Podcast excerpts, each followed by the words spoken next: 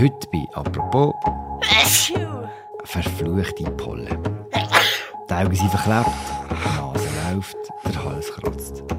So mühsam. Der Eindruck oder erleben wir gerade ein Pollenjahr, das besonders intensiv ist? Heute reden wir bei «Apropos» über die Pollensaison, die immer länger wird, über den Einfluss des Klimawandels und darüber, was wirklich gegen die Pollen hilft. Und dazu begrüße ich Barbara Rey im Studio. Sie ist Wissensredaktorin bei Tamedia. Mein Name ist Philipp Los.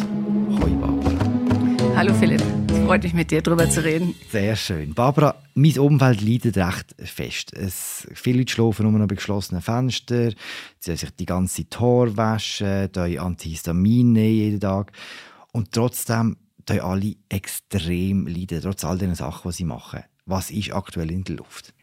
Also zurzeit ist es wirklich das die Gräser. Es ist so die Hochsaison der Gräser, würde ich sagen. Während Birke war jetzt bis vor kurzem noch und Hasel und Erle ist eigentlich schon länger vorbei. Und wenn man sich jetzt von Meteo Schweiz gibt's jetzt neu so eine Echtzeitpollenmessung. Und man kann sich das auch anschauen und das sieht wirklich gigantisch aus. Wenn man sich das anschaut auf der Website, dann sieht man eine riesige rote Front auf die Schweiz zukommen von Deutschland und von Frankreich her. Und es bleibt auch in den nächsten Tagen so. Und es ist wirklich tiefrot gefärbt und eigentlich Alarmstufe für alle Allergiker und Allergikerinnen. Mm, rot ist kein gutes Zeichen in dem Fall, oder? In dem Sinne ist es eigentlich sehr einfach, rot ist stark. Mm. Es soll eigentlich nicht als Warnung sein, aber sie haben eigentlich rot bedeutet stark und gelb und so ist dann weniger stark. Was fliegt denn jetzt gerade alles durch die Luft? Oh, das ist viel. Was genau jetzt in der Luft ist, das weiß ich nicht. Es sind halt sehr viele Gräserarten. Davon werden natürlich nicht alle gemessen. Aber insgesamt gibt es in der Schweiz 200 Gräserarten. Und davon sind eigentlich die meisten oder fast alle erzeugen Allergien. Und man muss sich mal vorstellen, was da jetzt alles durch die Luft fliegt. Das ist wirklich unglaublich. Denn die Blüte eines einzigen Grashalms enthält rund vier Millionen Blütenpollen. Diese Dinger sind zudem auch so winzig klein, dass man sie ja natürlich nicht sieht. Denn zum Beispiel vom Knäuelgras jetzt, ähm, die Pollen des Knäuelgras sind nur 20 bis 40 Tausendstel Millimeter winzig. Hm. Also kein Wunder, dass man die Dinger nicht sieht, hm. aber die Leute leiden drunter. Wenn ich jetzt bei meinem Umfeld bleibe, dann haben die Leute das Gefühl, es sei ein besonders intensives Jahr. Haben sie recht? Ja, zum einen muss man sagen, dass insgesamt in der Schweizer Bevölkerung sind ungefähr 20 Prozent sind von der Pollenallergie betroffen. Und davon wiederum sind eigentlich 70 Prozent, also die meisten, haben eine Gräserallergie. Und das heißt, von daher sind die jetzt wirklich akut betroffen und sie leiden wahnsinnig. Und das muss man auch sehr ernst nehmen, weil das ist wirklich ein hoher Leidensdruck und sehr unangenehm. Aber dass es ja besonders intensiv ist, kann man nicht unbedingt sagen. Also es geht jetzt erst los, oder? Weil das ist seit Ende April, also vorher war jetzt noch nichts und Ende April geht es jetzt los. Und zwischendurch gab es auch ein paar Tage im Mai, die nicht so stark waren. Aber natürlich, je schöner das Wetter ist, umso gemeiner ist es eigentlich für Pollenallergiker und Allergikerinnen. Was ist denn grundsätzlich gesprochen entscheidend dafür, ob es ein strenges Jahr wird für Leute mit einer Allergie oder nicht? Das kommt natürlich darauf an, einerseits, ob man nur eine Allergie hat, also auf eine Pflanzenart jetzt allergisch ist oder gleichzeitig vorher auch noch die, die Birke war. Die war jetzt dieses Jahr nicht so stark. Und dann die Gräser oder noch früher die Hasel war, die schon Ende Dezember im vergangenen Jahr losging und wirklich sehr früh geblüht hat und wenn das alles so hintereinander kommt, dann ist es natürlich extrem für die meisten Menschen, die so eine Allergie haben. Entscheidend ist auch, wie lange Pflanzen blühen und wenn sie anfangen blühen. Und da hat der Klimawandel schon einen recht großen Einfluss drauf. Ja, zum Beispiel ist es wirklich sehr erstaunlich, die Hasel, das kann man sehr gut beobachten, die blüht immer früher und es ging jetzt schon Ende Dezember los, also 2022. Und im Durchschnitt der letzten 30 Jahre, wenn man sich da den mittleren Durchschnitt anguckt, ist es sogar drei bis vier Wochen früher. Und dieses Jahr war es so früh wie eigentlich noch nie. Das heißt, übersetzt hört denn die Pollensaison eigentlich fast nie mehr auf, oder? Das ist natürlich, hängt, wie gesagt, ganz davon ab, auf was man allergisch ist. Und wenn man auf mehrere Sachen allergisch ist, dann ist es natürlich eigentlich das fast das ganze Jahr durch. Also früher hat man so seinen Pollenkalender gehabt und hat geschaut, okay, von da bis da ist die Blütezeit, jetzt von Hasel oder Erle oder Esche oder da fangen die Gräser an und dies verschiebt sich.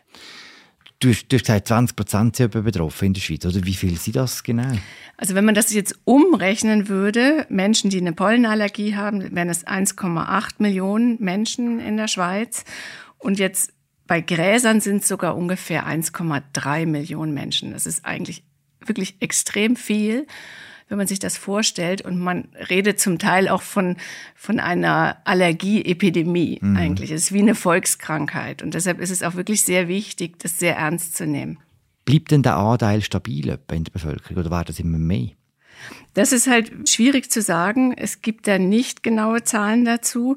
Allerdings weiß man eigentlich, dass durch Luftschadstoffe, dass die die Pollen aggressiver machen und es dadurch auch zu stärkeren Symptomen kommen kann und andererseits aber auch wahrscheinlich mehr Menschen dadurch auch reagieren können. Aber die richtigen Zahlen dazu, ob es jetzt wirklich was Ursache ist oder ähm, ob es noch andere Ursachen hat oder sowas, das weiß man nicht. Allerdings sind aus Versuchen oder Beobachtungen her, dass Menschen, die an, an verkehrsreichen Straßen leben, dass es dazu häufiger zu Allergien kommt. Wenn du das Luftverschmutzung erwähnst, ist es dann umgekehrt so, dass Leute, die eher in einer sauberen Umgebung leben oder aufwachsen, eher weniger Allergien haben? Ja, das kann man so in dem Sinne nicht sagen, denn eigentlich mit durch die Verbesserung unseres Hygienestandards ist das Risiko, steigt das Risiko auch wieder von Allergien.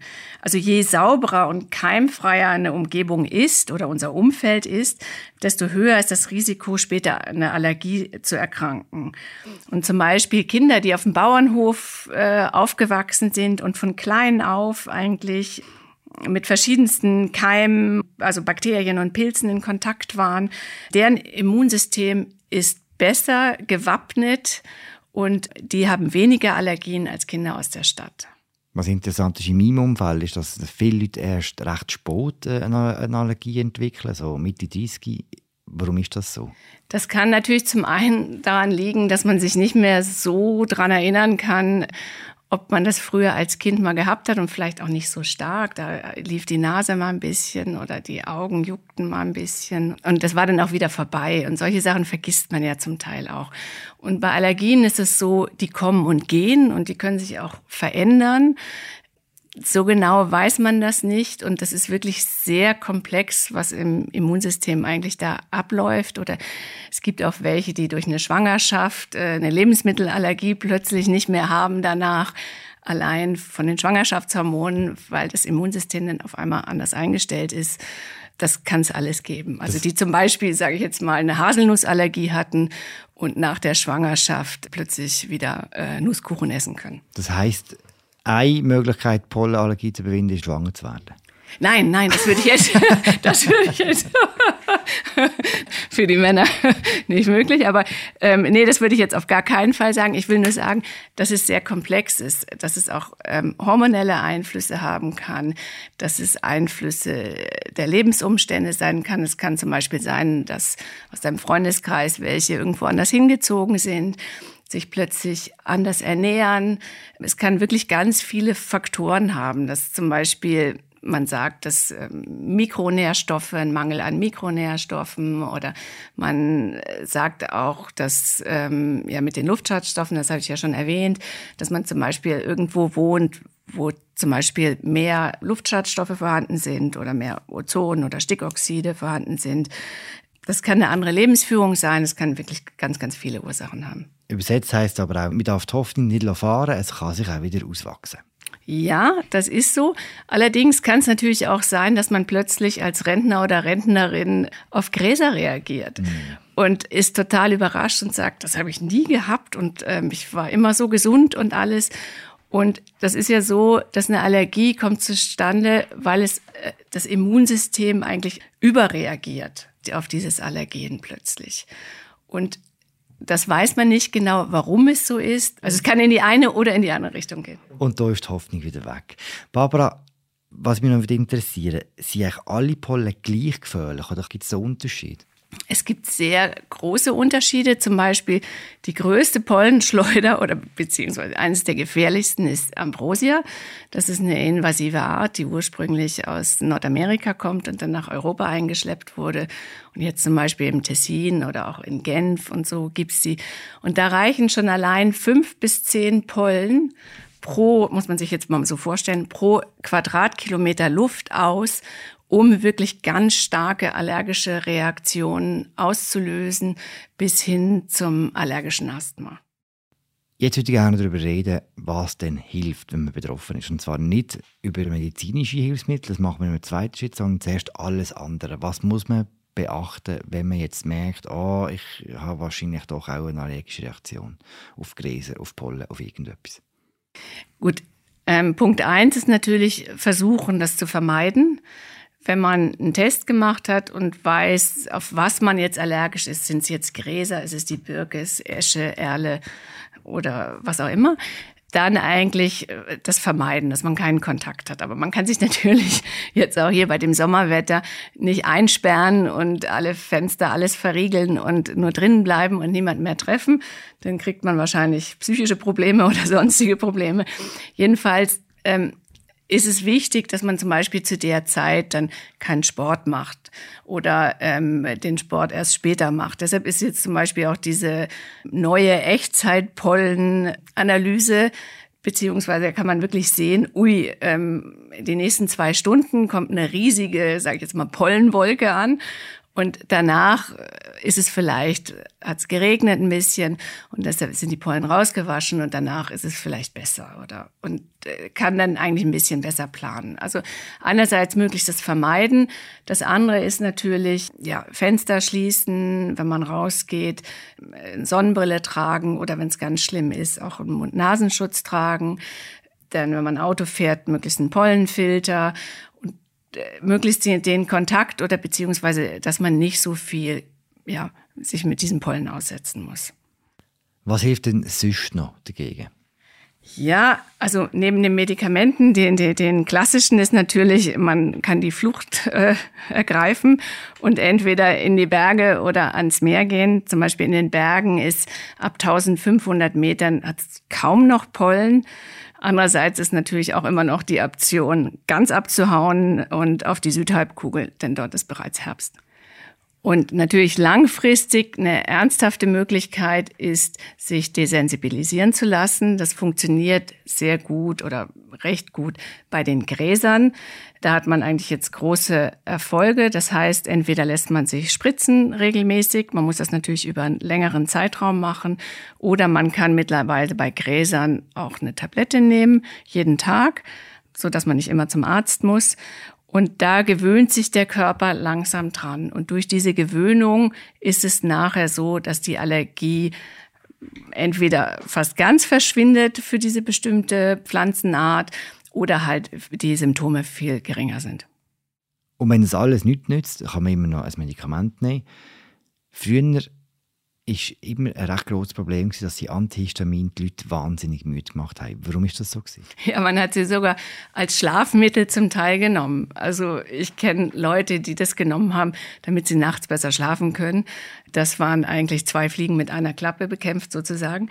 Aber letztlich ist es eigentlich nicht so gut, weil man das ja auch tagsüber einnimmt und dadurch zum Beispiel, gerade wenn man arbeiten muss oder sich konzentrieren muss, doch sehr beeinträchtigt ist. Und es liegt jetzt dran, dass man die Medikamente, also die, die Antihistaminika, weniger fettlöslich gemacht hat. Das heißt, sie gehen nicht so schnell über die Blut-Hirn-Schranke ins Gehirn und sind wasserlöslicher. Und dadurch, dass man das chemisch geändert hat und sie aber genau gleich wirken, also ihre Wirkung machen, nämlich die Allergien bekämpfen, ist das deutlich besser. Und ja, zum Beispiel auch Jugendliche, die jetzt Prüfungen haben oder sowas, sind nicht schachmatt plötzlich. Mhm.